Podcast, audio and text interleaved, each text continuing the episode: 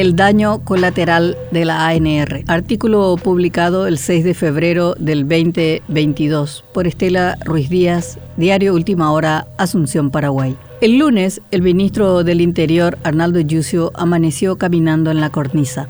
El atentado en San Bernardino bajó su cotización a cero luego de mover el avispero político por su denuncia contra Horacio Cartes ante la CEPRELAP.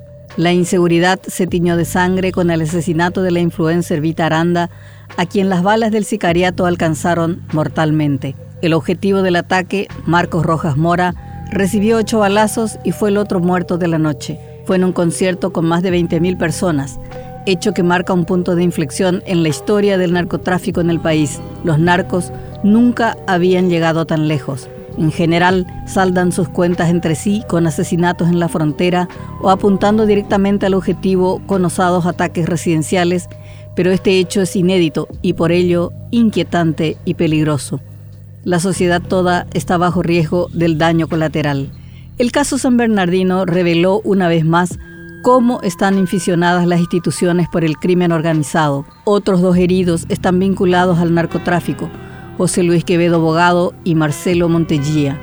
A pesar de tener una orden de captura internacional, Bogado se paseaba tranquilamente por todo el país gracias a la corrupción policial. Su identidad delictiva era protegida gracias a la modificación de la alerta roja de Interpol. Con todos estos escándalos, el horror y el dolor, las horas de Yucio estaban contadas. Declarado enemigo de Cartes, cuya cabeza no logró cortar a pesar de las permanentes presiones, el expresidente de la República encontró en el juicio político la vía para radiarlo del cargo ante la cobarde inacción de Marito. Contó para ello con la siempre oportuna colaboración del llanismo, quienes firmaron el pedido. No había posibilidad de que Yucio se salvara. Las bancadas opositoras estaban dispuestas a votar la destitución. Los propios oficialistas estaban entusiasmados ya que hace tiempo cuestionan que un no colorado maneje un ministerio tan sensible. Para colmo, el presidente Mario Abdo agregó más nafta al fuego con sus desafortunadas declaraciones, señalando que la guerra narco iba a continuar y como solución propuso ajustarse los cinturones. Tal fue la indignación que la familia Aranda reaccionó con la convocatoria a una manifestación en su contra. Jaque mate. Pero el jueves se llevó a cabo una operación de ajedrez. Con la venia de Abdo y apoyo exógeno, según dicen, Yucio fue al Congreso a disparar munición gruesa. La comisión permanente no tenía quórum. Entonces, su presidenta Lilian Samaniego movió la primera pieza del tablero. No suspendió la comparecencia del ministro y convirtió la sesión en reunión informativa abierta. El ministro se apoderó del escenario y no se guardó nada. Acusó a Cartes de mafioso, de ser el cerebro del lavado de dinero lo comparó con Pablo Escobar y detalló las supuestas conexiones y operaciones financieras. Mostró cómo durante su gobierno las instituciones se alinearon a sus intereses y hasta salpicó al candidato Santiago Peña, al que acusó de ser parte del esquema de lavado de dinero con su padre y hermano. También que extorsionaba al presidente. En su cuenta de Twitter talló en piedra esta frase, el crimen organizado me inició una guerra política, mediática y jurídica justamente por mi postura de denunciar su esquema. Si me tengo que ir, me iré, pero no me van a callar, que les quede claro. Su fuerte acusación modificó el escenario político.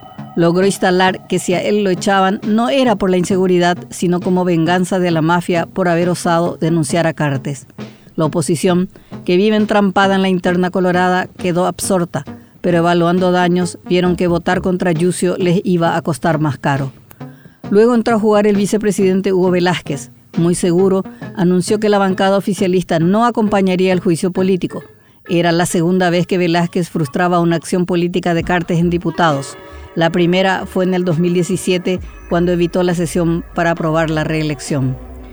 El ministro no solo salvó su cargo, del que prácticamente se despidió en esa reunión, sino que logró que finalmente Marito cambiara al comandante de la policía, Luis Arias, a quien se lo consideraba una ficha clave del cartismo, consolidando su puesto en interior. Contra todos. Yucio no solo apuntó a Cartes, con su denuncia salpicó a varias instituciones que están obligadas a dar cuentas de sus actos, la Fiscalía, el Banco Central, el BNF, la Bolsa de Valores, etc., ya fueron convocadas por el vicepresidente para dar explicaciones y aunque no pase nada, será importante lo que digan porque eso documentará el caso. La Fiscalía, la más comprometida por su vergonzosa inacción desde el 2019, dice ahora que investigará también. Veremos en los próximos días si no es una simple jugada para el apriete. Atrapado.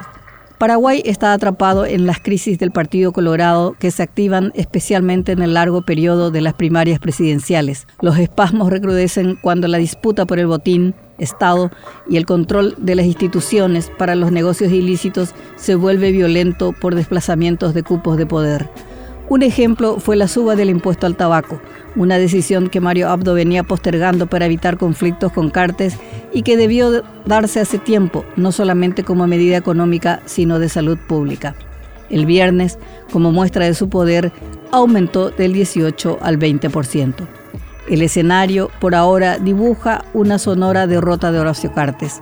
El caso Yusio marca la cancha y vaticina una disputa más áspera entre el oficialismo y el cartismo de cara al 2023. La ciudadanía no solamente es rehén del narcotráfico, que envalentonado por la protección institucional de los elementos corruptos del Estado, decidió dirimir sus pleitos a balazos en actos públicos matando a inocentes. Lo es también del Partido Colorado, que salda sus cuentas internas sin el menor pudor por el daño colateral que causa hace décadas a la ciudadanía.